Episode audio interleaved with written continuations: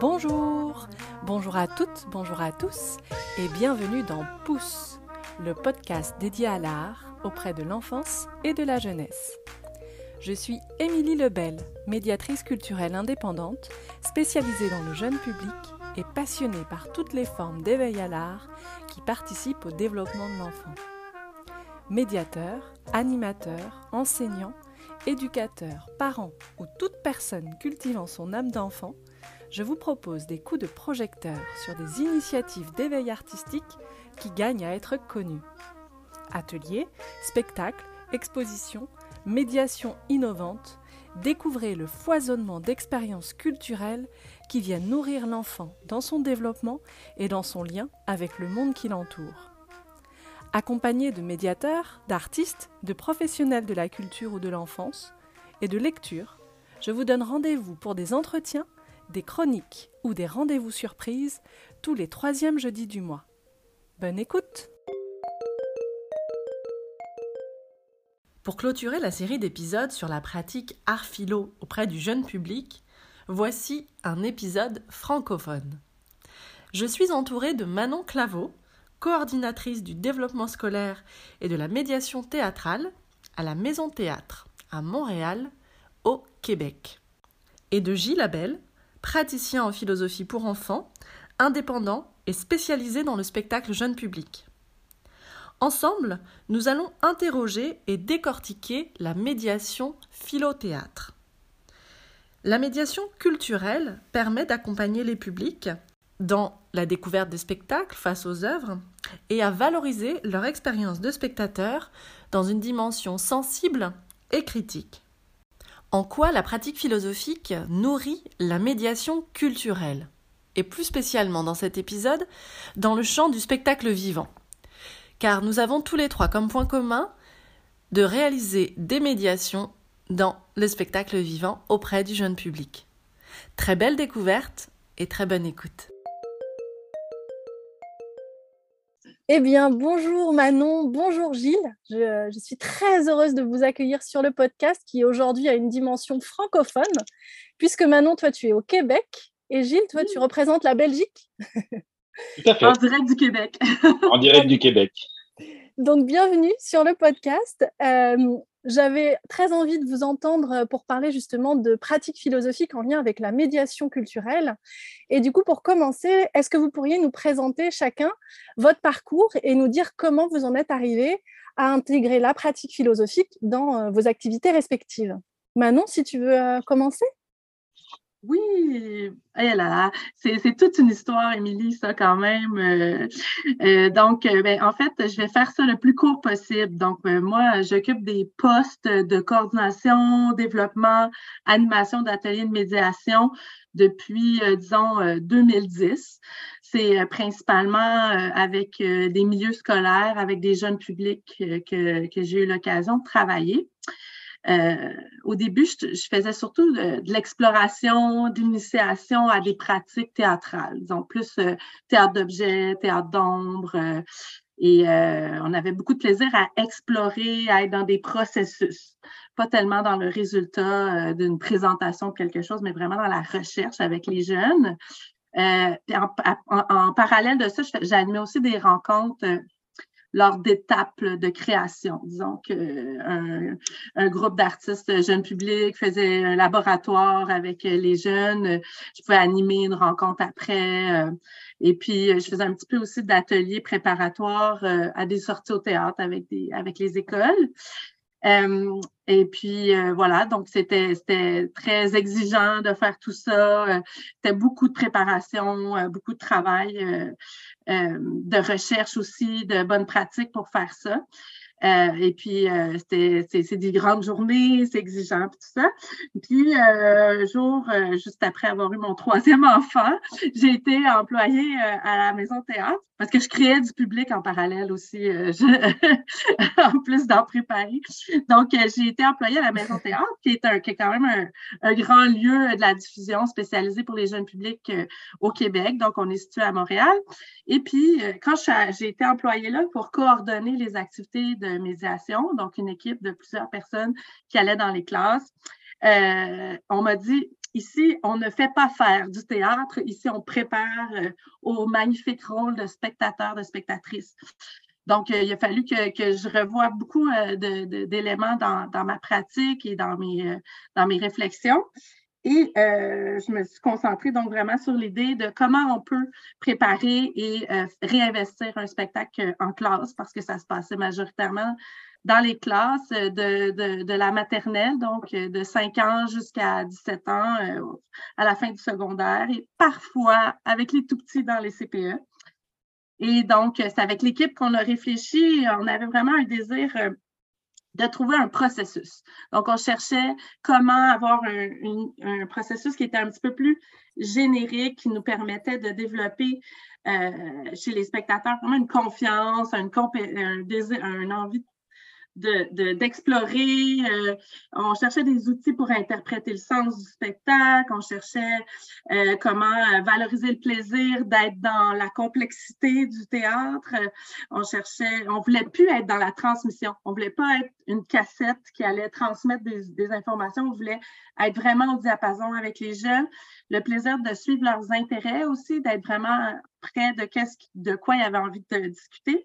Puis on voulait démontrer aussi aux enseignants, aux parents, que les enfants sont capables de comprendre les spectacles. C'est là qu'on a découvert la, philosophie pour enfants qui nous semblait être un processus idéal pour tout ça. Et euh, voilà, donc on a depuis, euh, donc, euh, depuis 2018 qu'on agit dans, en philo pour enfants. Et moi, je me suis formée principalement avec Nathalie Fletcher. Euh, de l'organisme Brilla, mais avec l'organisme SEV aussi, euh, que j'ai fait ma certification. Et euh, donc, c'est ma mentor, Nathalie Fletcher.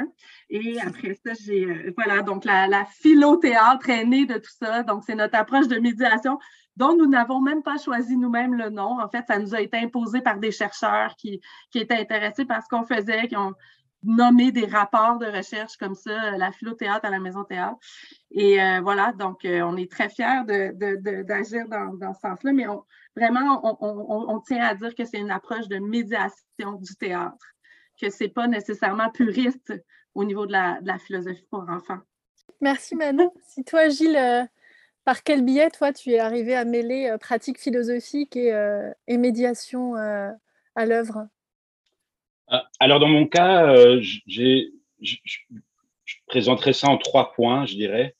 Le premier, c'est que moi, je suis arrivé, je suis rentré par l'apport de la philosophie euh, dans la philosophie pour enfants, à travers des études en Belgique tout à fait conventionnelles, et où j'ai par hasard découvert, on était à la fin des années 90, qu'on pouvait faire de la philo avec les enfants, ce que j'avais jamais entendu. Et donc, ça m'a amené à partir au Québec pendant deux ans pour faire euh, une maîtrise et un certificat en philo pour enfants euh, au tournant des années 2000.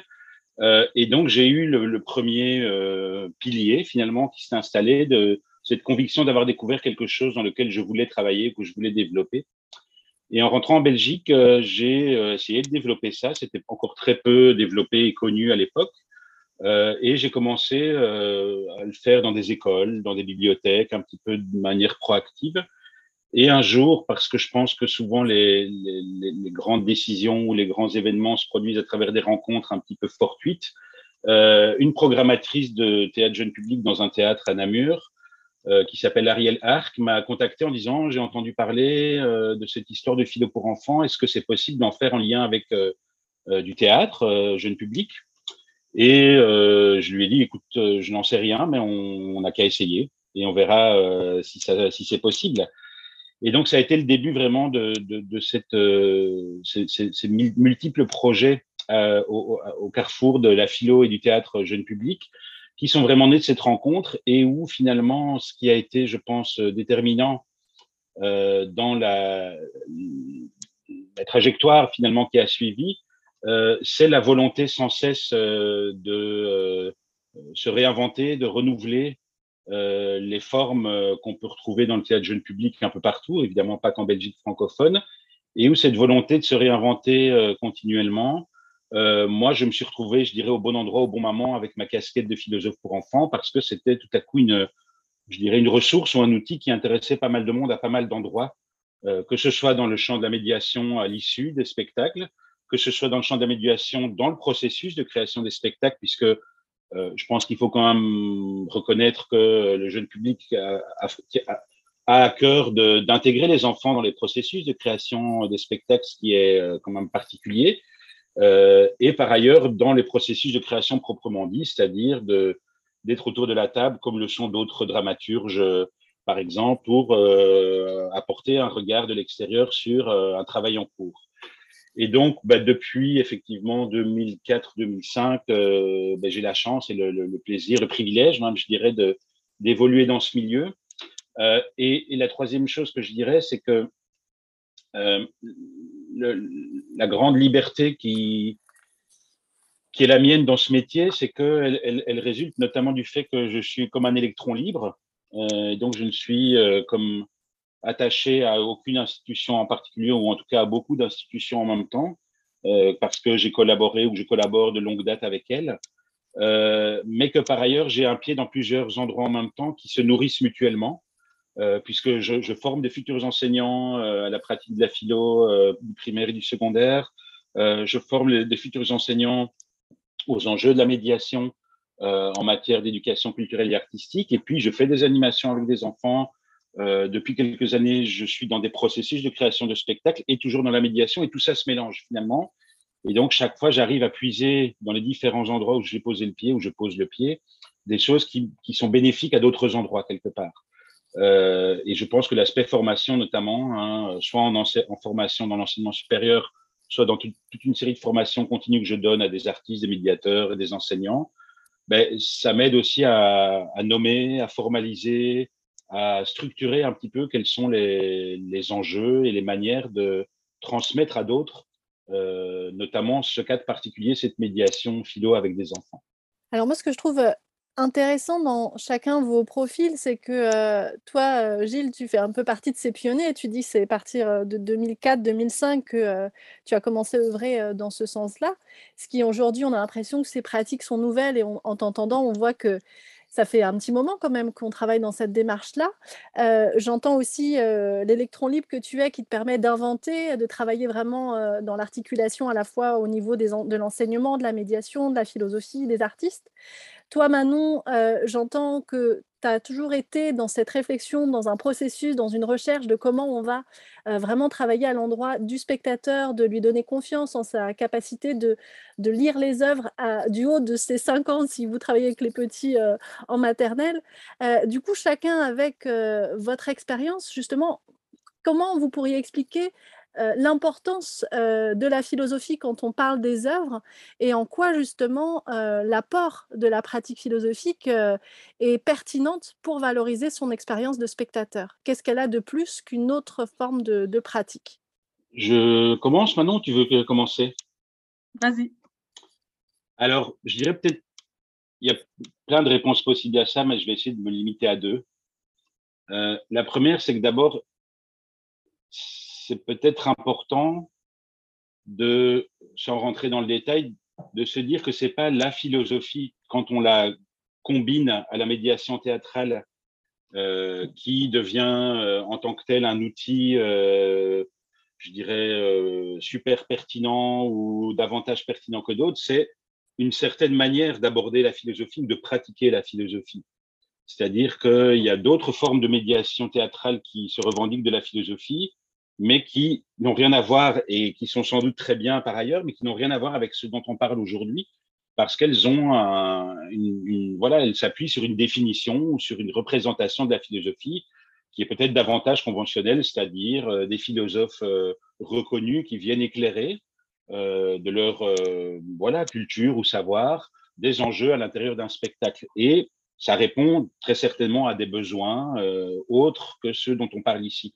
Ici, comme on s'adresse aux enfants et qu'on s'appuie sur une pratique de la philosophie qui elle-même est porteuse de toute une série de valeurs, de d'enjeux, de rapports au savoir. Je vais peut-être euh, faire allusion à ça une fois ou deux dans, mes réponses, mais qui sont importantes. C'est que c'est pas la philosophie, c'est la pratique de la philosophie d'une certaine manière dans la médiation que Manon et moi on pratique, qui, je pense, a euh, une pertinence, un intérêt, une plus-value dans le fait de sensibiliser des enfants à ce que peut être la fréquentation des œuvres d'art des arts vivants, mais également des arts plastiques, de la musique, etc. on verra peut-être s'il y a l'un ou l'autre exemple auquel je peux faire allusion plus tard. Et la deuxième chose, c'est pourquoi ou quelles sont certaines de ces valeurs ou de ces enjeux qui traversent ou qui animent les gens qui font de la philosophie avec des enfants dans le champ du jeune public comme on le fait, il y en a d'autres. Euh, quand bien même, c'est vrai que c'est pas forcément super connu, alors certains le font depuis longtemps, euh, mais ça, c'est toute une série d'autres questions. C'est qu'il y a un enjeu d'égalité. C'est-à-dire que tout à coup, on essaie de sortir ou de revendiquer euh, un cadre euh, où les enfants perçoivent que leur point de vue, leurs questions, leurs représentations ne sont pas par définition inférieures ou de moins grande qualité que celles de, des adultes, qui soient enseignants, parents, ou médiateurs, et que donc faire de la philo avec eux dans, le modèle qu'on défend ou que je défends, disons, c'est de leur dire, vous êtes déjà des spectateurs vous-même, vous n'êtes pas des petits spectateurs ou des spectateurs euh, en devenir, vous êtes déjà des spectateurs, et comment ensemble partager des perceptions, des réflexions, des questionnements, des petits bouts d'intelligence qui peut-être vont contribuer chez certains à se réconcilier avec cette idée qu'ils ont des choses à dire, des choses à penser, que leur pensée a de la valeur. Ça, ça me paraît très important. Et la dernière petite chose aussi, c'est que l'idée est de sortir également d'une vision dans laquelle un spectacle serait égal à un propos ou un message et de rentrer davantage dans un spectacle est un déclencheur de résonance émotionnelle, euh, réflexive, euh, philosophique, et que quand bien même il y a, euh, je dirais, une colonne vertébrale chez des artistes qui font des spectacles, ben peut-être que ce que vont recevoir les enfants et comment ça va les ouvrir vers bien d'autres choses que ce que l'artiste ou la compagnie avait voulu y mettre, ben, c'est pas un problème en soi. C'est même, voilà, peut-être très intéressant de se dire, on part du spectacle, mais on ouvre les horizons vers bien d'autres choses.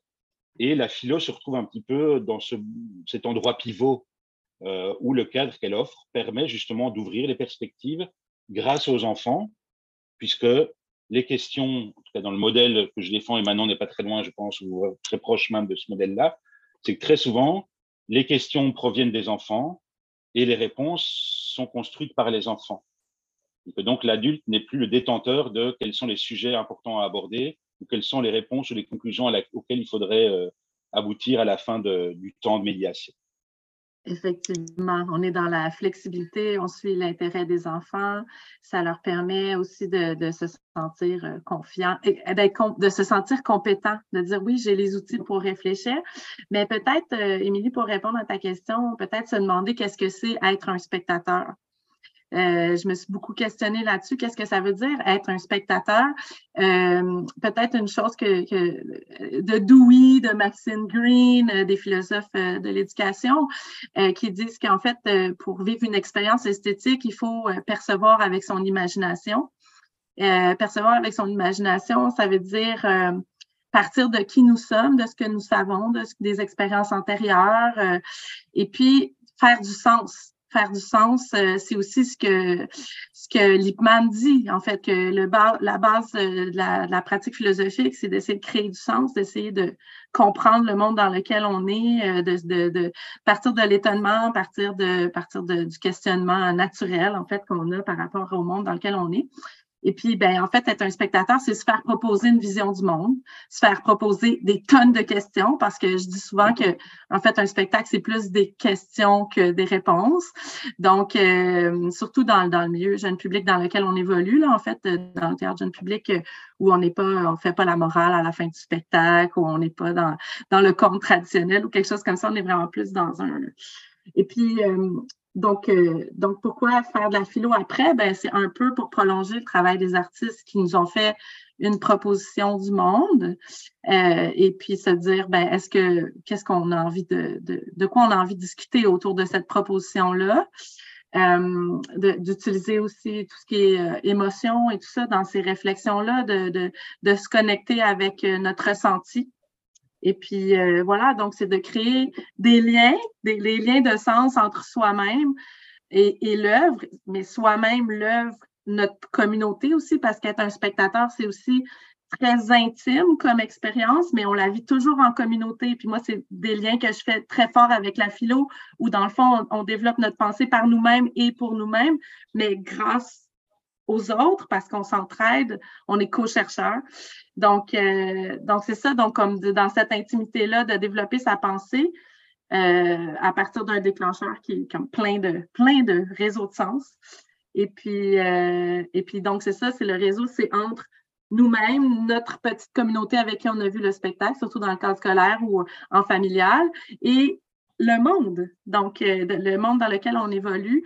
Qu'est-ce qui s'est passé cette journée-là dans l'actualité? Qu'est-ce que les enfants connaissent? Valoriser leur culture première, donc qui ils sont, qu'est-ce qu'ils connaissent, puis comment ils peuvent ensemble créer du sens avec toutes ces expériences-là.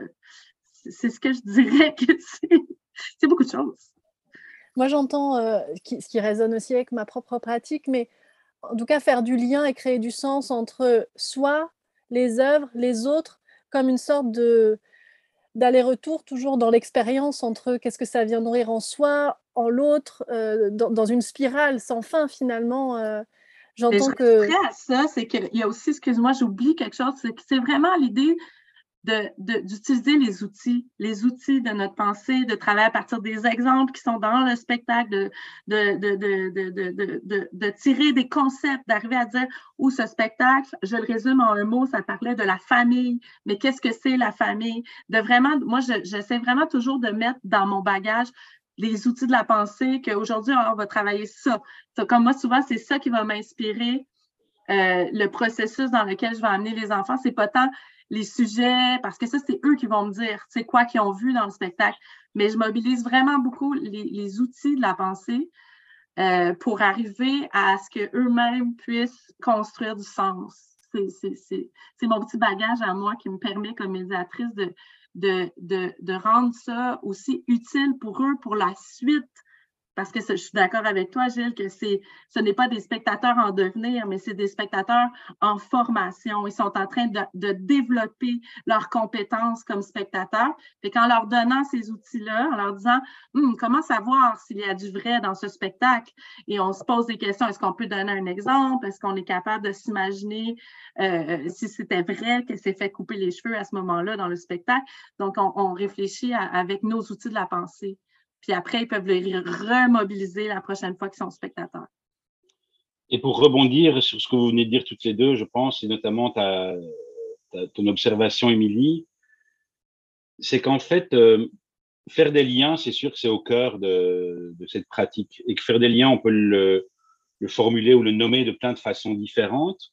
Mais il y a au moins un élément, et, moi, il y a un je dirais, un, un théoricien, si j'ose dire, de la médiation qui m'a beaucoup influencé, que j'utilise beaucoup en formation, c'est euh, euh Serge Saada, euh, qui euh, vraiment explique à un moment donné que finalement, la médiation en lien avec l'art, c'est de montrer à quel point il n'y a pas l'art d'un côté et la vie de l'autre, c'est que l'art fait partie de la vie et que mmh. donc la médiation est là pour permettre à tous les publics, quels qu'ils soient, et pas que les jeunes publics, hein, à avoir plus de prise à la fois sur les, propositions artistiques qu'on va leur faire découvrir, mais également sur leur vie euh, et sur leur pensée, et qu'il ne s'agit pas de dissocier ou de distinguer les deux.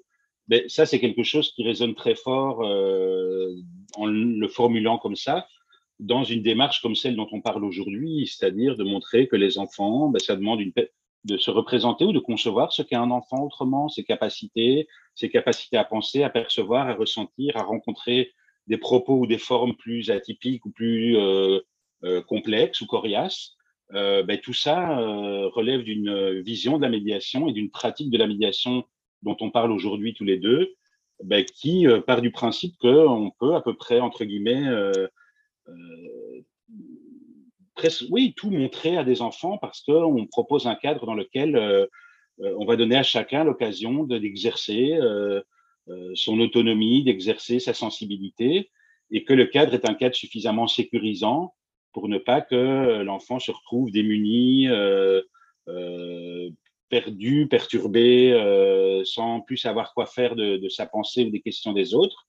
Mais où il s'agit quand même, et ça c'est quelque chose sur lequel j'insiste souvent, c'est que la philo pour enfants, en général, et encore plus dans le cadre de la médiation vers les jeunes publics, n'est pas un endroit où il s'agit simplement de récolter euh, des, idées toutes mignonnes de la part des enfants, euh, parce que c'est tellement mignon euh, ce que les enfants disent à plein de sujets, etc. C'est que parfois, il, s'agit d'apprendre en tant que médiateur à manier, je dirais, avec diplomatie et habileté, une façon de pouvoir un petit peu bousculer à travers les questions et les discussions. Mais comme je dis souvent, c'est bousculer sans brusquer, en fait. Mais si on n'est jamais bousculé dans, euh, dans ses fondements, dans ses idées, ben peut-être qu'on pourra exercer des habiletés de pensée, oui, mais qu'on passera à côté de quelque chose si on reste toujours dans le confort un peu de, bah, ses repères habituels ou euh, si on caricature un peu de ces bulles euh, dans lesquelles on évolue euh, les uns et les autres sans jamais aller à la rencontre des bulles des autres. Et donc cette idée parfois de dissonance, de provocation, moi, elle me paraît être euh, vraiment euh, centrale dans la pratique de la philo parce qu'on observe, et, je le dis d'autant plus volontiers que depuis quelques années, on observe que dans certaines pratiques de la philo, on ne veut pas de ça. On veut rester vraiment dans quelque chose de doux, de jovialiste un petit peu, euh, en se disant que c'est un peu peut-être malvenu de vouloir un peu secouer ou mettre du poil à gratter parce que ça serait désagréable. Ben, S'il n'y a pas de poil à gratter ni de désagréable, bah, il se passera peut-être des choses, mais les choses euh, plus importantes, euh, elles risqueront pas trop de se produire si on ne bouscule pas les gens, je dirais. Et c'est ce que disent les artistes aussi en jeune public d'ailleurs. Hein. il n'y a pas que des spectacles consensuels moi, j'aime bien utiliser le mot, euh, tu sais, il y en a qui disent faciliter le dialogue. Moi, je dis euh, difficiliser euh, le, dialogue parce que l'idée, c'est ça, c'est d'aller dans la complexité. Puis, le, puis qu'au bout du compte, en fait, c'est pas où on arrive avec nos réponses qui est important, c'est vraiment le processus, la réflexion. je, complète, je complète toujours mes, mes médiations avec mais à quoi ça nous a servi de réfléchir comme ça? Il, il ressort des choses incroyables de, de ça en fait. À quoi ça sert l'art? Ça, ça permet de, construire nos réflexions, puis tout ça, puis ça, voilà, je suis d'accord. Tout ce que vous venez de dire là est très très riche et, ça, fait, ça résonne à, plein de, à plein de niveaux. Déjà, Gilles, ce que tu as dit par rapport à comment on rentre en dialogue entre une œuvre et, nos vies, moi, ça me fait penser à une citation qui m'accompagne beaucoup dans mon travail de médiation, c'est L'art est ce qui rend la vie plus intéressante que l'art de Robert Fillon. Et, mmh et justement, Manon, toi, tu parlais aussi du processus. Gilles, tu parlais de la question de l'autonomie. Et vous avez, fini, par dire, bah, ce qui est important aussi, c'est pas de se dire des choses gentilles, c'est aussi d'aller à l'endroit qui, gratte, qui frotte. Et moi, ça, me faisait aussi penser à une artiste avec qui je discutais, qui me disait, mais moi, à la fin d'un spectacle, euh, il y, a des théâtres, ils vont me demander, voilà, on, veut faire du théâtre, euh, on veut faire une pratique théâtrale. Et moi, je leur disais en tant qu'artiste, ben non, en fait, là, ce qu'il y a à questionner, c'est pas d'apprendre à porter sa voix, à, jouer, mais c'est vraiment d'aller travailler en profondeur. qu'est-ce, qu'est-ce que la pièce est venue toucher en soi Et du coup, par rapport à, là, toutes ces idées que vous avez évoquées, moi, j'ai envie d'aller encore plus loin en vous demandant ben, justement en quoi la pratique philosophique, quand on est face aux œuvres, elle permet vraiment d'aller plus loin, en quoi c'est plus puissant euh, notamment parce que c'est du spectacle vivant, euh, puisque la pratique philosophique en lien avec les arts, ça existe dans d'autres, dans d'autres domaines, hein, les arts plastiques, le cinéma, etc. Mais en quoi justement, parce que c'est dans le spectacle vivant, cette pratique philosophique-là, elle est vraiment puissante?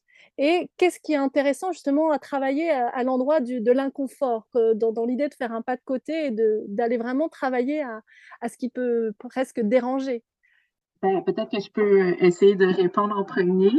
Euh, donc, euh, ben, euh, pourquoi le spectacle vivant?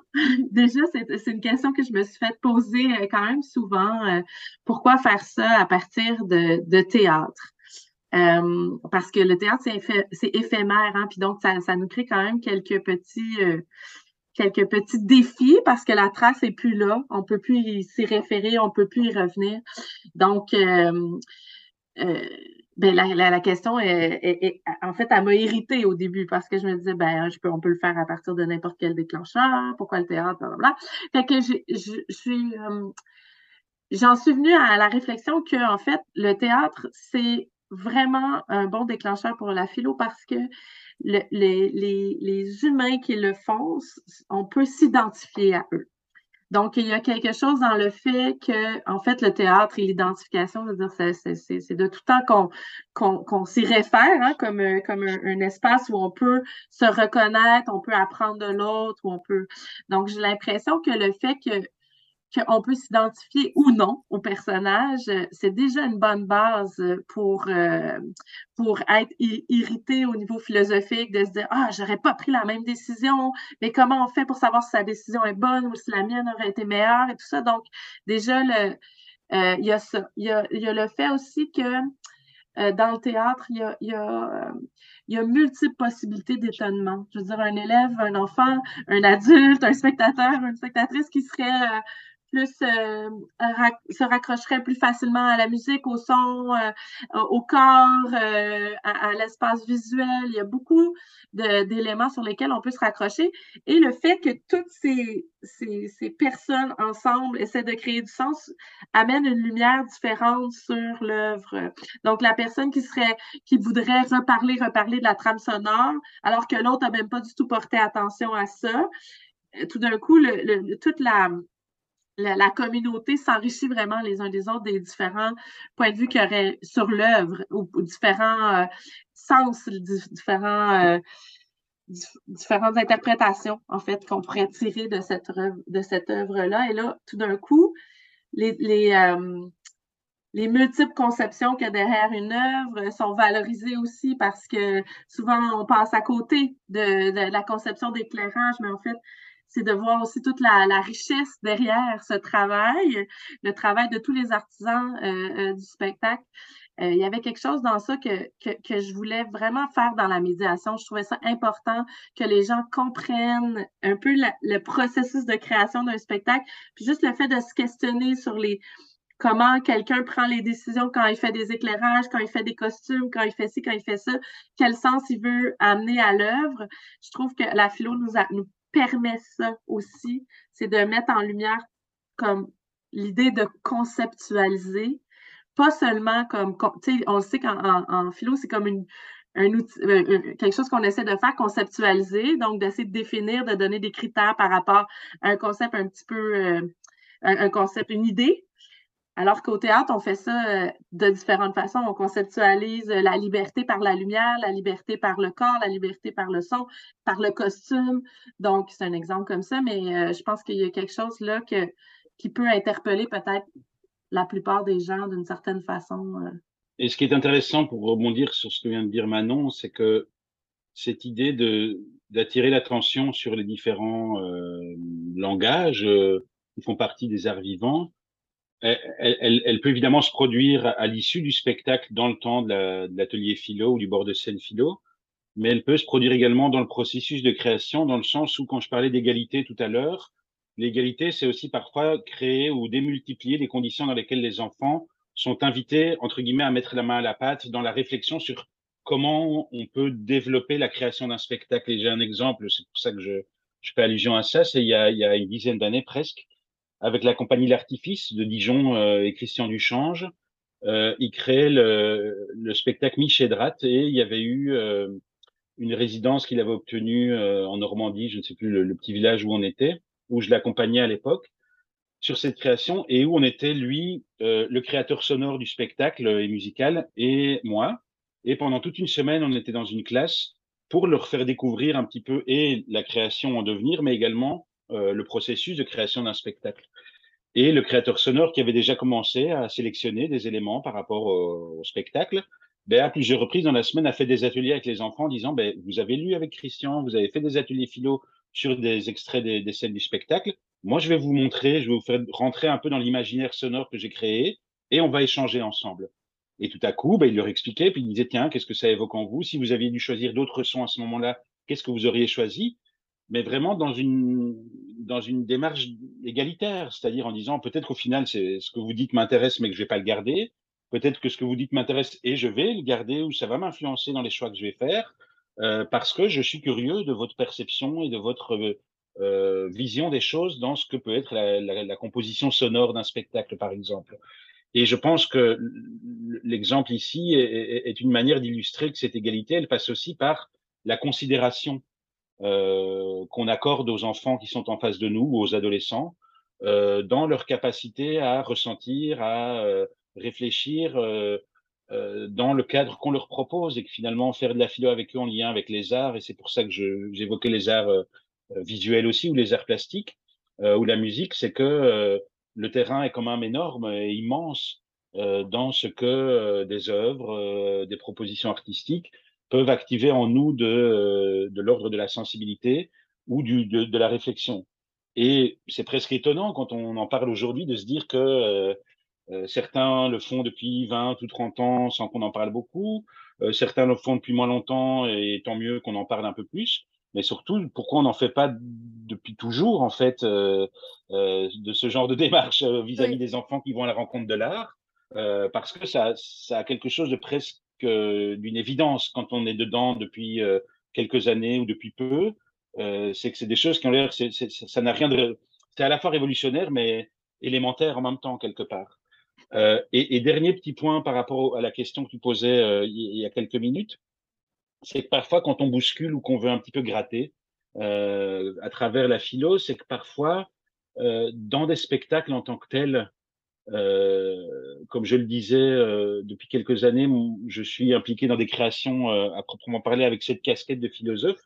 Ben, une manière dont ça peut se, se décliner, euh, c'est de, de, pouvoir euh, soit euh, intégrer une interactivité dans un spectacle, de sorte que ce qui se passe dans le spectacle vienne un petit peu titiller ou déranger ou euh, ébranler euh, les gens qui sont là, soit dans la salle, soit dans les autres lieux où le spectacle peut être présenté, comme dans des écoles, parce que ça arrive encore euh, et que ça soit la, la, la matrice d'une interactivité, et où cette interactivité puisse être nourrie de tout ce qu'on dit depuis le début de cet entretien, c'est-à-dire euh, faire réagir, questionner, creuser, approfondir, euh, élargir la perspective. Euh, par ailleurs, au-delà de l'interactivité, la philo, et il y a un spectacle sur lequel je, je, suis en train de travailler, qu'on termine de travailler pour le moment au Québec, qui s'appelle Prince Panthère, et un des personnages est porteur d'une cer certaine vision de ce que sont des questions qui n'ont pas de réponse, qu'est-ce qu'on fait avec des questions qui n'ont pas de réponse, et surtout, ce qui est un petit peu le, la colonne vertébrale du spectacle, qu'est-ce qu'on fait quand toute une série de ces questions-là débordent à l'intérieur de nous et qu'on ne sait pas quoi en faire, mais qu'on sait qu'elles sont là et qu'elles sont euh, plus ou moins euh, euh, perceptibles, claires, euh, agréables, mais qu'elles sont là à l'intérieur de nous. Qu'est-ce qu'on en fait de ces questions-là? Euh, ben c'est une des questions qu'on qu essaie de poser à travers le spectacle, mais pas uniquement dans le texte, mais aussi dans la construction du personnage principal de ce spectacle, qui est un prince panthère, euh, en l'occurrence, et où euh, là, c'est plus la philo dans le temps de la médiation, c'est plus la philo dans le temps d'interaction, c'est la philo dans l'écriture même d'un personnage à l'intérieur d'un spectacle, qui est comme l'incarnation d'une espèce de questionnement philosophique et l'incarnation d'autres choses en même temps et où là, c'est un travail très particulier que je, je m'étonne moi-même d'avoir eu l'occasion ou le plaisir de faire, parce que c'était ma collègue euh, de la compagnie qui crée le spectacle qui s'appelle Erika Tremblay-Roy, qui m'a dit à un moment, quand on a commencé à travailler il y a quatre ans sur ce projet, je ne veux pas que la philo soit autour du spectacle, je veux qu'elle soit dedans. Et le dedans est ce que je viens d'expliquer sur un personnage, il y en a deux dans le spectacle, mais un des deux surtout, qui s'est construit un peu avec un squelette qui est nourri pleinement de ce qu'est la philosophie et de la manière dont on la décrit, dont on la définit, j'ai envie de dire, dans les différentes réponses qu'on apporte à tes questions depuis tout à l'heure. Et je trouve que c'est à la fois jubilatoire, évidemment, mais à la fois intéressant de voir les formes très différentes que la philo peut prendre à l'intérieur même du champ du, des spectacles jeunes publics, finalement. J'ai envie de rebondir, Gilles, sur cette idée de pourquoi ça n'a pas toujours été comme ça. Parce que, en fait, je pense que les compagnies théâtre jeune public euh, que je connais, en fait, au Québec depuis, euh, depuis quelques années, ils ont toujours fait, été dans le rapport avec les jeunes. Euh, ils ont toujours fait des laboratoires, mais plusieurs erreurs étaient commises, selon moi, euh, j'ose dire ça, du type euh, euh, après le spectacle ou après le laboratoire, je vais tout expliquer, mais je vais dire que toi, tu peux vraiment comprendre comme tu veux le spectacle. Donc là, l'enfant est dans un rapport où on lui dit, ben ça, ça veut dire ça, ça, ça veut dire ça, ça, ça veut dire ça, mais toi, tu peux vraiment faire l'interprétation que tu veux. Et puis, je pense que ça, ben, c'était une, une fausse piste, ou sinon, c'était de dire aux enfants, qu'est-ce que vous n'avez pas compris dans le spectacle? Mais en fait, mm. le chemin de la pensée de mais qu'est-ce que je n'ai pas compris? Probablement que c'est très difficile à formuler qu'est-ce qu'on n'a pas compris.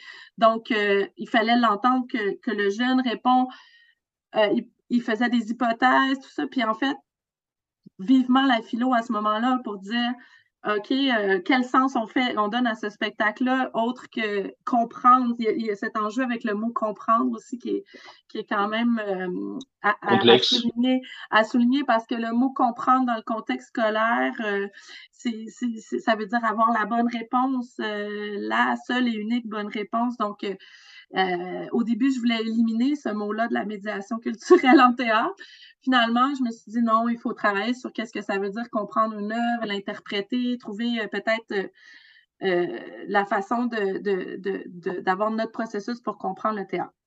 Autre chose que je voulais ajouter à ça, c'est que le jour où on a eu notre première formation en, philosophie pour enfants à la Maison Théâtre, on était plusieurs médiatrices. Il y avait aussi notre directrice artistique, Sophie Labelle, qui était dans la salle. Et sur l'heure du dîner, elle avait une moue de colère. Elle, était, elle me regardait avec des yeux comme si elle m'en voulait d'avoir organisé cette formation. Puis je suis allée la voir, je dit Qu'est-ce qui se passe? Puis elle dit Mais Manon, mais ça n'a pas de bon sens. Il va falloir faire ça. On n'a plus le choix. On n'a plus le choix de faire ça avec les enfants parce que c'est là, on veut leur donner une place, on veut leur donner la parole, on veut les entendre, on veut être en écho avec la réalité. On n'a pas le choix d'être en, dialogue avec les enfants si on fait des œuvres pour les enfants. Il y a, quelque chose là-dedans qui, semblait essentiel, nécessaire, prioritaire, et ça les causait vraiment comme un souci parce que c'était mais comment on va faire pour intégrer ça partout? Et maintenant, la maison théâtre, c'est partout, c'est dans dans nos outils d'accompagnement, c'est dans nos communications avec le public, c'est dans le lieu respire aussi. Il y a des questions partout sur les murs. Donc, c'est d'avoir quelqu'un euh, qui pouvait nous accompagner là-dedans euh, euh, à, la maison théâtre, ça, a fait que c'est devenu essentiel, nécessaire et tout ça. Puis, puis ça a aussi infusé vers les artistes. Donc, je suis très contente de savoir que vous en venez avec un spectacle où il y a effectivement la philo est comme presque personnifiée, incarnée euh, et tout ça. Mais j'ai l'impression que la plupart des artistes de la maison théâtre qui, veulent, ou bien même de toutes les compagnies jeunes publics, vont vers ouvrent leurs œillères. Au Québec, c'est incroyable la quantité d'artistes qui font leur formation en ce moment. Euh, des artistes dirigeants de compagnies euh, jeunes publics. Euh, qui font des formations, qui viennent à la Maison Théâtre se former aussi. Il y a vraiment euh, un, vent très, très fort qui nous amène dans le même sens. C'est quand même intéressant euh, de constater ça. Puis effectivement, Gilles, tu étais là il y a 20 ans, mais là, il y a quelque chose qui, est encore plus vivant, je pense, parce que l'urgence est encore plus claire de laisser la place aux enfants pour s'agentiviser, pour, se, pour prendre le pouvoir sur leur vie, puis tout ça, puis leur donner la parole Poser du sens aussi. Il y a aussi cet mmh enjeu aujourd'hui de, de retrouver du sens aux choses. Et mmh euh, moi, effectivement, je, vous rejoins hein, de comment ça se fait que ces pratiques ne soient pas plus développées alors que c'est presque une évidence. Et puis j'aime bien justement comment vous entendre de dire aux différents, différents endroits que toi, Gilles, au moment de la création et même comment on intègre ces, ces, questionnements et, d'aller titiller les enfants de par même les personnages qui sont écrits de cette manière ou avec une démarche plus interactive jusqu'à jusqu'à bah, proposer cette pratique après avoir vu un spectacle. Moi, justement, j'avais envie de vous entendre là sur, bah, face à ces multiples interprétations, puisque chacun, à la fin d'un spectacle, peut y voir ce qu'il veut par rapport au texte, aux lumières, au corps, aux choses que vous avez évoquées.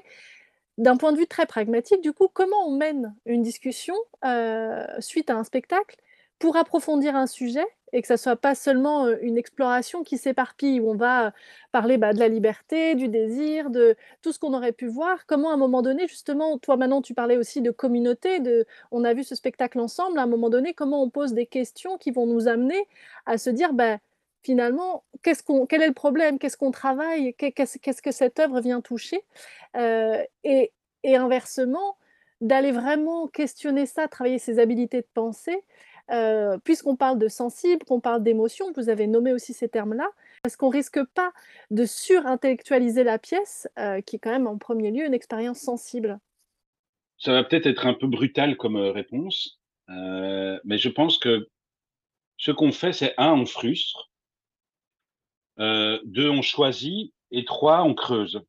C'est-à-dire que frustrer, c'est accepter en tant qu'animateur que ce n'est pas grave si on ne donne pas la parole à tout le monde quand il a envie de la prendre dans un moment d'échange.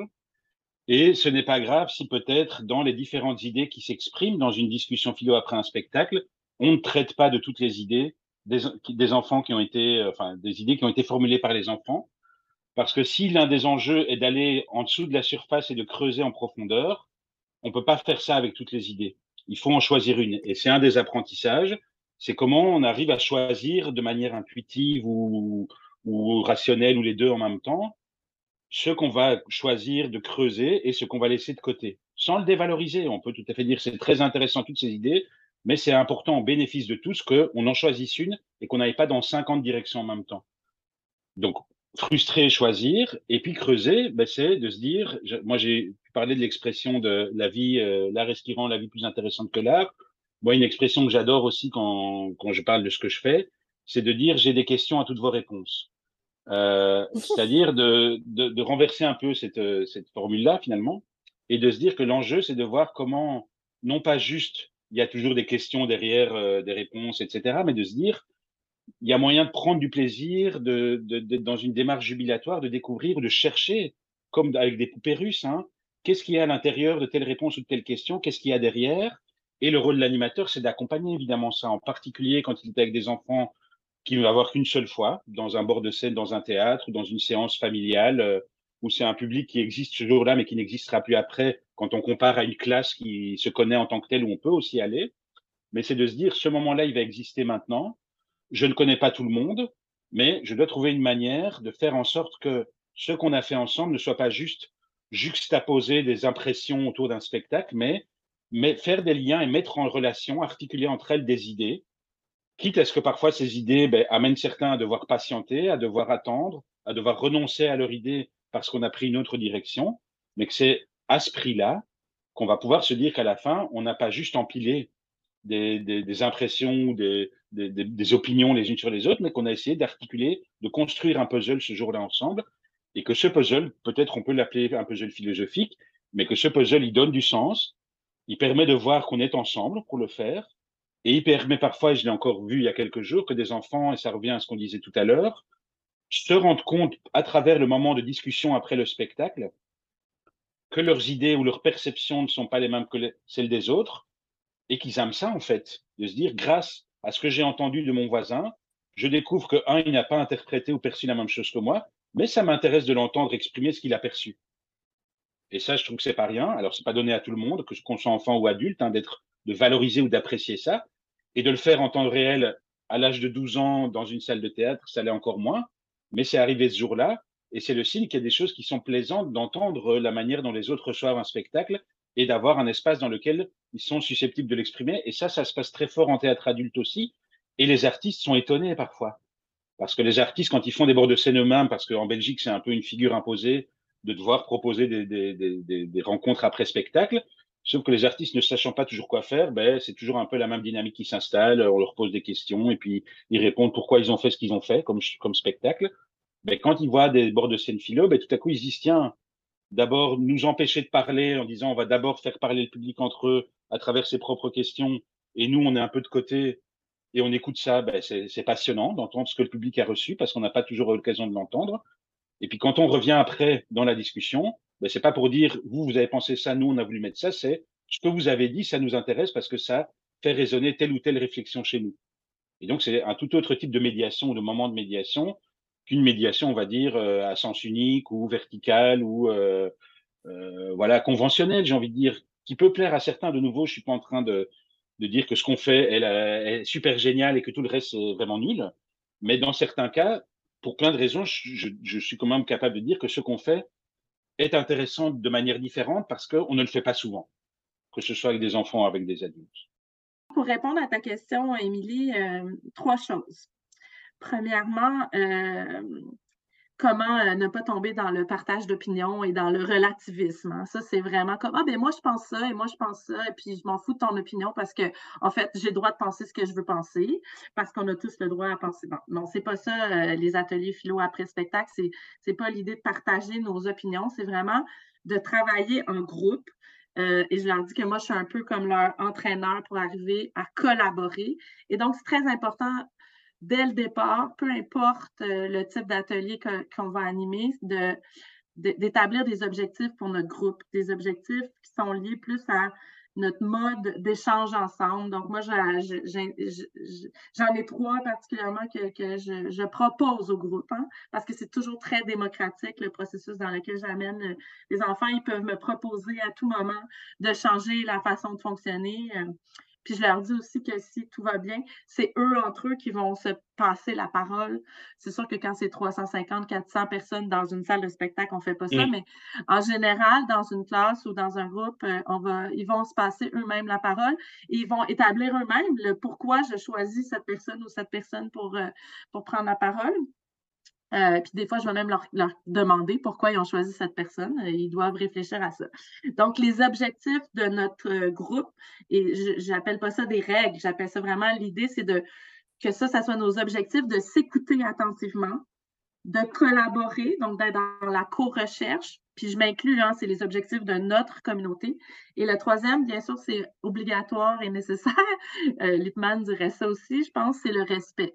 Donc, c'est le respect de, toutes les idées, euh, le respect de toutes les personnes. Donc, respecter nos idées, c'est respecter euh, les idées des autres, mais aussi nos propres idées. Donc, c'est des fois, c'est de les émettre, même s'ils ne sont pas complètes, même s'ils ne sont pas parfaites, parce qu'elles ont une valeur dans le cercle philosophique toutes les idées. Euh, bien sûr, il faut qu'elles soient respectueuses.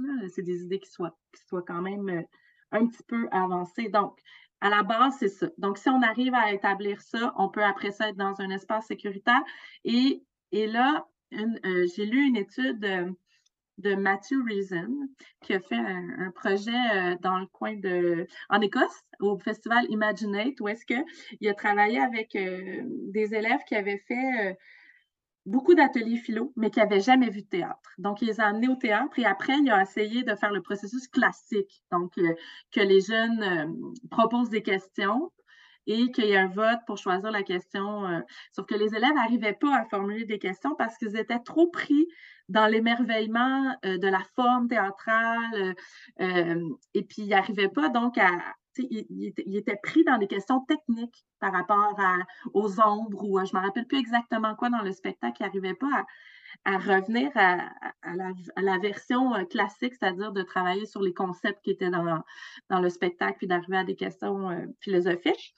Donc, on a ajouté une phase très importante, nous, à la Maison Théâtre, qui est celle de après, même si c'est directement après le spectacle, d'aviver la mémoire. C'est-à-dire que si on veut faire du lien, il faut ressortir les éléments du spectacle. Donc, c'est simplement nommer. Nommer qu'est-ce qui fait partie de l'expérience du spectateur? Donc, nommer ce qu'on a vu, ce qu'on a entendu, ce qu'on a ressenti, ce que nos sens ont perçu. Juste les nommer simplement sans les analyser. J'ai vu une lumière, j'ai vu ci, j'ai vu ça, j'ai vu ça. Et là, après, arriver dans un processus de créer des liens. Donc, tout ça, qu'est-ce que ça de quoi ça parlait, c'était quoi les concepts, puis là, d'arriver à formuler une question. Donc, euh, et puis donc, pour arriver à, construire, comme Gilles le disait, je crois, c'est de, de, faire des choix, puis de s'arrêter probablement à une seule question qu'on va creuser pendant le temps qu'on est avec le public. Prendre cette question, prendre les concepts qui sont dans la question, questionner ces concepts, travailler des sous-questions, mais toujours centré sur une grande question. Et puis c'est là qu'on a l'impression d'avoir vraiment vécu un processus euh, de création de sens autour de l'œuvre, mais, on a très certainement mis de côté énormément d'idées qui sont sorties du spectacle. Mais c'est pour ça qu'on leur dit après, mais continuez à réfléchir. L'œuvre était juste un, déclencheur. Vous allez pouvoir y penser toute votre vie. C'est ça, on leur a donné les outils pour qu'ils puissent le faire aussi. Donc, euh,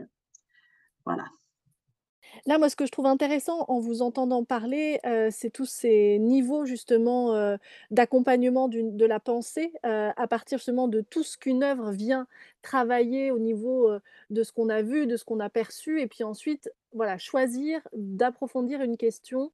Et puis, tant pis si, si on n'a pas pu tout dévoiler, tout explorer moi, ça m'intéresse aussi là de t'entendre, Gilles, par rapport à ce travail philosophique quand on est au moment de la création, de la conception artistique, et puis quand on est à la réception, qu'est-ce qui se joue d'un point de vue philosophique Quelles sont les différences Quelle est la richesse de cette pratique selon l'endroit où on en est face aux artistes et face à l'œuvre? Ben, c'est une très belle question où c'est pas super évident de répondre, euh, dans la mesure où euh, euh, parler de cet enjeu-là au moment de la réception de l'œuvre, c'est plus facile parce que euh, il y a beaucoup plus d'exemples sur lesquels euh, on peut s'appuyer ou moi je peux m'appuyer dans ma pratique et où par ailleurs le fait que j'enseigne ou que je forme m'a permis de formaliser un petit peu ce qu'il y a de particulier à, aborder la philo ou à décrire ce que la philo a de particulier au moment de la réception de l'œuvre. Euh, et je crois qu'on y a fait allusion à différents moments dans, dans ce spectacle, hein, sur l'égalité, sur la, le fait de réhabiliter les gens dans leur intelligence, de revaloriser la, la dignité de leurs questions, des choses comme ça. Euh, S'il s'agit maintenant de voir dans le processus, ben, il y a d'une part la philo, quand elle est dans le processus, mais comme un espèce d'apport extérieur, ben là, c'est encore possible de nommer hein, le fait que euh, c'est quand même le langage ou l'outil qui permet de prendre du recul, euh, qui permet d'élargir les perspectives, qui permet de questionner ce que peut-être on a laissé dans des angles morts du processus de création ou d'écriture ou de, mise en forme d'un spectacle. Donc je dirais que là, ça va encore. Hein, la philo, euh, avec ce qu'elle a de particulier dans la pratique telle qu'on la défend, ben, elle, a comme, elle est vecteur d'un certain nombre de choses qui sont quand même précieuses, au cas, qui ont l'air d'être précieuses aux yeux des artistes, puisqu'ils font appel quand même, et, Manon le disait, euh, au Québec, ailleurs, en France, euh, il y a quand même des, rencontres et des croisements de plus en plus féconds entre les deux. Alors, dans le processus, quand on est vraiment dans la matrice d'une création, ce que la philo peut amener, ben c'est là que je trouve que c'est pas que c'est plus difficile à répondre, mais disons qu'il y a moins d'éléments. Donc, c'est encore très intuitif comme réponse. C'est-à-dire que, je l'ai dit tout à l'heure, sans doute que mettre de la philo, c'est avoir envie d'entendre le public d'une manière ou d'une autre dans la proposition artistique. Donc, c'est cet enjeu d'interactivité. Euh, mettre de la philo, c'est pousser à travers l'œuvre qu'on a envie de proposer à interroger un certain nombre de choses à travers des procédés théâtraux en tant que tels, pas juste à travers un texte dans lequel on dit il faut interroger, mais où les formes, hein, euh, la musique peut-être, euh, les éclairages, la mise en scène, le jeu des acteurs, l'écriture des personnages euh, contribuent à ce, à, être un levier d'interrogation d'un certain nombre de choses de par sa forme même. Euh, et je dirais que peut-être une troisième manière dont la philo peut se jouer à cet endroit-là, c'est dans la façon dont euh, euh, on peut peut-être développer un autre regard sur ce qui nous entoure et, un regard qui soit non pas nourri de j'ai besoin de nouvelles connaissances pour mieux percevoir et appréhender ce qui m'entoure, mais peut-être que la philosophie est son outil de questionnement, si c'est le questionnement qui nourrit ce regard, et de dire, tiens, est-ce que je peux être plus curieux, plus m'émerveiller, plus voir de la beauté, de la poésie, euh, de la dissonance, de la complexité, et c'est pas grave s'il y a de tout ça autour de nous, quand je parle notamment de la complexité, de, du doute ou de l'incertitude, si on apprend à, à, à alimenter notre regard sur le monde à travers ces éléments-là, y compris les plus inconfortables, et qu'on voit que c'est pas la fin du monde et qu'on peut apprécier d'être dans ce regard nourri d'incertitude et de complexité, ben peut-être que je nommerais, mais de manière extrêmement euh, provisoire et, euh, et prudente, le fait que ce serait une espèce de conséquence de cette manière de faire de la philo, dont je pense qu'on a essayé de la décrire ou de la déployer dans toutes nos expériences euh, respectives, Manon et moi, mais qui euh, est liée à cette vision de la philo, cette pratique de la philo, cette euh, définition qu'on en a, euh, et qui quand même est de se dire, ben, euh, voir le monde à travers des questions plutôt qu'à travers des réponses, c'est pas mal. Mmh. Euh, voir le monde par le prisme de l'incertitude, de la complexité, du doute et de la curiosité, c'est pas mal non plus. Euh, et ben, peut-être créer des espaces dans lesquels les gens ensemble arrivent à se parler au-delà de leur divergence de point de vue ou de leur point de vue diamétralement opposé, mais qu'il y a quand même moyen de se parler euh, et de réfléchir et d'apprendre des autres euh, et de l'intelligence des autres, ben, c'est peut-être pas mal non plus.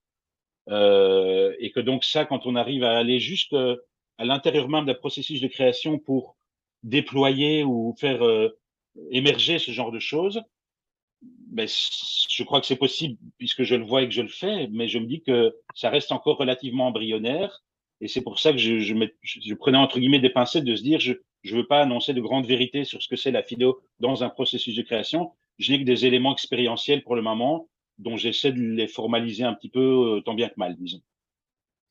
Mais j'ai l'impression, Gilles, que c'est en fait c'est quelque chose qui, qui, accompagne dramaturgiquement, c'est-à-dire c'est d'essayer de, de, de, formuler déjà des questions que les artistes dans ce, dans ce processus-là formulent les questions sur lesquelles c'est un peu comme si ils travaillent tous sur les mêmes questions. En fait, tous les concepteurs du spectacle travaillent sur les mêmes questions. Chacun va arriver à. Donc, c'est peut-être. En tout cas, là, en t'écoutant, ça m'apparaît tout d'un coup que je me dis, ben, en fait, on les amène peut-être à, à, formuler leurs questions. Puis vous avez cette particularité tous les deux, euh, c'est vous êtes aussi spécialisés dans le, dans le jeune public. Et ce que tu disais tout à l'heure, euh, Gilles, c'est que et moi, ce que j'observe aussi en France, c'est qu'on voit que les écritures dans le jeune public se renouvellent énormément. Et effectivement, cet apport de la philosophie, je trouve que ça participe aussi à, ce renouvellement euh, des formes, euh, des formats, des questions. Euh, donc c'est un beau programme en plus. J'ai beaucoup aimé voir le monde par le prisme des questions et des doutes. je trouve que c'est un, beau résumé de cet échange. Je vous remercie beaucoup. Et, pour finir, j'aime bien finir par cette question rituelle. C'est euh, ben vous, finalement, euh, quel, quel, enfant vous étiez? Quel était votre rapport à l'art, aux expériences culturelles? Et, euh, en quoi ça forge la personne que vous êtes aujourd'hui?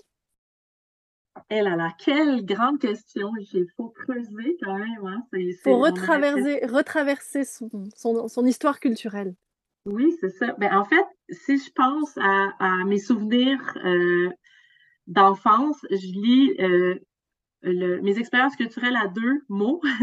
Émerveillement en premier, bien sûr. C'est, euh, ça a été une découverte, ça a été un, chemin que, dans lequel je n'ai pas eu le choix de m'engager, je dirais. l'art, la culture, ça, ne venait pas de ma famille, c'est, une découverte personnelle qui, qui a été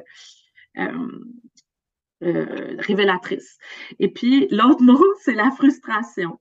Hmm. Parce que comme enfant, euh, j'ai eu des expériences où je me rendais compte que soit les autres autour de moi nuisaient à mon expérience, soit l'expérience elle-même était dans des conditions désagréables. Par exemple, tout le monde assis dans un gymnase d'école où est-ce que on voit pas parce que nous, on est en sixième année, on est les derrière, derrière, on voit pas le spectacle, on n'entend même pas le spectacle. Donc, il y avait beaucoup de ça, d'expérience, j'ai l'impression, où est-ce que on respectait pas qui j'étais, comme je voulais le voir, le spectacle, moi, je voulais y avoir accès. Puis euh, ça, je pense que ça a contribué quand même à qui je suis aujourd'hui. La, seule voie qu'il y avait pour euh, agir dans le milieu de la culture, pour moi, quand j'étais jeune, je parle de vers 8 ans, c'était de faire du théâtre. En faire, euh, pour moi, c'était vraiment pas satisfaisant parce que j'apprenais un texte et je le récitais devant le public et c'était extrêmement euh, frustrant, tant qu'à être dans le terme. Et puis donc, la, frustration euh, était surtout de, de, même pas essayer de faire du sens de ce qu'on est en train de faire. Là. Je vais juste dire ça, puis euh, on met la lumière dans le visage, puis je dois faire ça. Puis voilà, donc euh, rapidement, j'ai plus eu envie de, même dans ma vie personnelle, pas tout à fait dans la pratique de l'art, de, faire la mise en scène un peu de ma vie. J'étais pas mal toujours en train de, de, de, de, créer des spectacles de nage synchronisés dans la piscine avec mes amis, euh, de, de, je bricolais des cartes interactives, euh, où est-ce que les des cartes d'anniversaire énormes, où est-ce que les gens ouvraient des portes et tout ça. C'était comme, euh, pour moi, c'était comme un rôle privilégié de spectatrice. J'aimais ça comme voir, mon frère, puis voir comment mes parents allaient réagir, des choses comme ça. Mettons, il était victime, mon frère, beaucoup de, mon désir de comprendre un peu les réactions des gens, tout ça. J'aimais beaucoup ça, discuter, brasser les idées. Euh, mes, parents euh, et mes, enseignants disaient que j'étais comme très négative. Puis je disais, ben vous m'avez appelé Manon. Il y a non dans mon nom. Puis un jour, j'ai découvert, comme à l'adolescence, fort heureusement, que en fait, de, dialoguer plutôt que d'être dans la, dans la confrontation des idées. C'était vraiment plus riche. Puis je me suis puis du jour au lendemain, je me suis sentie plus optimiste, plus joyeuse, plus euh, euh, puis ça, je ne sais pas en fait c'est quoi la clé qui, a changé euh, ma façon de voir les choses, mais je suis tombée comme de quand même d'être toujours l'avocat du diable dans le négativisme, tout ça, vers le vers la co-construction de façon un peu instinctive, je dirais. Puis après, euh, ben c'est ça, j'étais euh, leader, j'aimais, euh, j'aimais diriger des choses, organiser. Puis, euh, puis une autre chose que je voudrais apporter qui était quand même importante, je pense, dans mon parcours et dans ma jeunesse, c'est que oui, tu, tu nous demandes nos expériences culturelles, tu sais, mais il y a aussi, je pense, quelque chose qui m'a défini beaucoup, c'est les relations interculturelles qui, qui, ont fait partie de mon parcours, euh, surtout à l'adolescence, parce que j'ai été euh, dans une école secondaire publique euh, dans l'ouest de Montréal où est-ce qu'il y avait vraiment une grande diversité euh, culturelle, euh, diversité socio-économique aussi, différents milieux qui se côtoyaient, différentes capacités scolaires aussi selon le cadre de, de l'école québécoise. Euh, et puis, je pense que là, vraiment, euh, le fait de voir que ces gens-là n'étaient pas du tout intéressés par l'art aussi, la majorité des gens, il y avait comme beaucoup de, choses qui m'ont qui m'ont fait euh, évoluer dans, vers la, la, médiation culturelle, puis le désir d'être en échange aussi avec les gens autour de l'art. voilà, je pense que c'était ça, mon rapport avec l'art et la culture. Et toi, Gilles? Ben, je dirais que c'est c'est pas le contraire, mais c'est sans doute des, des, des, dynamiques semblables, mais à partir de points de départ différents, puisque moi, je viens d'une famille dans laquelle la culture était très présente. Euh, famille nombreuse, des parents enseignants euh, qui nous emmenaient au théâtre, euh, qui valorisaient le théâtre, euh, maison remplie de livres, parents intéressés par la, le circuit des ciné-clubs, euh, mon père qui a enseigné le français à un moment donné, euh, euh, qui a mis en scène des spectacles avec ses élèves à la fin du secondaire, donc beaucoup de, je dirais, un milieu particulièrement propice à ça.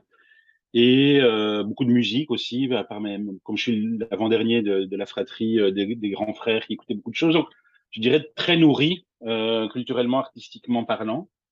Euh, et par ailleurs aussi dans une euh, compte tenu aussi du fait que mes parents étaient enseignants, beaucoup de voyages l'été pendant les vacances euh, dans toute l'Europe, avec, euh, je dirais, toujours des beaucoup plus des voyages orientés culture et musée que euh, plage et, euh, et noix de coco, on va dire. Et, et, et, je me retrouvais complètement là-dedans. C'est-à-dire que ça n'a même à l'adolescence, je dirais peut-être un peu moins, mais ça ne m'a jamais paru être une corvée. Euh, au contraire que euh, d'avoir comme ça euh, d'être baigné en permanence et donc bah, je, venant de ce milieu-là, effectivement, dans mes temps libres en tant que personne ou en tant que parent, aller au musée, c'est tout à fait synonyme de plaisir et de d'idées comme ça qu'on peut avoir quand on ne sait pas quoi faire à un moment donné, ou aller au cinéma, ou au théâtre, ou au concert. Euh, alors après, euh, j'ai pas forcément tant de souvenirs que ça de spectacles jeune public. J'ai dû en voir beaucoup quand j'étais enfant, mais sans pouvoir, euh, je dirais, m'en rappeler de certains plus spécifiquement, disons. Mais vraiment, dans la continuité de ce que je viens de dire, ça faisait vraiment partie de moi ou d'un tissu comme ça de c'est un endroit où je me sens bien, où je me sens chez moi, même quand j'aime pas forcément tout. Ben, c'est un endroit où, où j'ai envie d'être euh, et où j'ai encore envie d'être aujourd'hui et où je dirais que le fait d'en avoir fait une partie de ma profession, là, est, sans doute euh, évidemment lié à, à, ce contexte que je viens d'évoquer, mais surtout lié à plein de hasards en fait. Euh, parce que j'aurais très bien pu me retrouver à faire de la philo pour enfants dans plein d'autres contextes ou d'arriver beaucoup plus tard dans le jeune public. Euh, mais le fait est, comme je le disais en commençant en me présentant, que le hasard d'une rencontre et puis euh, l'enchaînement de toute une série de rencontres et surtout l'impression que c'était à cet endroit-là que j'avais envie d'être, que j'étais bien, qu'il y avait une envie de se renouveler, comme je disais tout à l'heure, a fait que c'est devenu vraiment le terrain, euh, euh, je dirais, euh, de prédilection où j'ai envie de rester, où j'ai envie d'être et où j'ai fait de la place pour y être un maximum. Euh, mais vraiment là, c'est vraiment, ça, ça, résulte plus de circonstances, on va dire entre guillemets fortuites. Alors certains diraient que ça a été juste euh, une synchronicité hein, ou un espèce de, c'est pas totalement un hasard que j'ai eu envie d'être disponible là où je me sentais bien. Ben, c'est sans doute nourri de, de, tout ce milieu dont je venais. Mais donc oui, c'est voilà, moi je viens d'un milieu qui valorisait, et, mais pas de manière euh, érudite, vraiment de manière. Euh, on peut avoir autant de plaisir à euh, écouter un spectacle musical pour enfants que d'aller voir une expo euh, de Pierre Soulages ou de je ne sais qui, plus pointu, mais on peut, comme je disais tantôt, développé par rapport à avec ou sans médiation. Moi, c'était mes parents qui ont souvent fait la médiation, ou mes frères et sœurs. C'est avec ou sans médiation, on peut développer une relation euh, empreinte de curiosité, d'intérêt et de passion avec n'importe quelle forme d'art, euh, sans qu'il faille hiérarchiser ou tomber un peu dans, dans ces, ces, ces, débats par ailleurs passionnants de culture de masse versus culture d'élite, qui sont des vrais débats et importants, mais euh, où moi j'ai je, ne les ai jamais vécus, euh, je dirais, de manière incarnée parce que on pouvait autant écouter de l'opéra que d'écouter euh, du métal à la maison, euh, de manière pratiquement euh, à égalité comme ça. Voilà. Eh ben merci, merci beaucoup tous les deux pour euh, ce partage, ces riches euh, idées justement euh, qui nourrissent l'art, la philosophie et le jeune public. Merci pour votre écoute. J'espère que cet épisode vous a plu. Retrouvez toutes les notes de l'épisode, les références et les illustrations sur le site des Regards en miroir www.regard au pluriel miroir.fr dans la section articles. Si cet épisode vous a plu, n'hésitez pas à le diffuser ou à laisser votre avis ou 5 étoiles. C'est la meilleure façon de le soutenir. Bonne suite à vous et à bientôt pour un prochain épisode.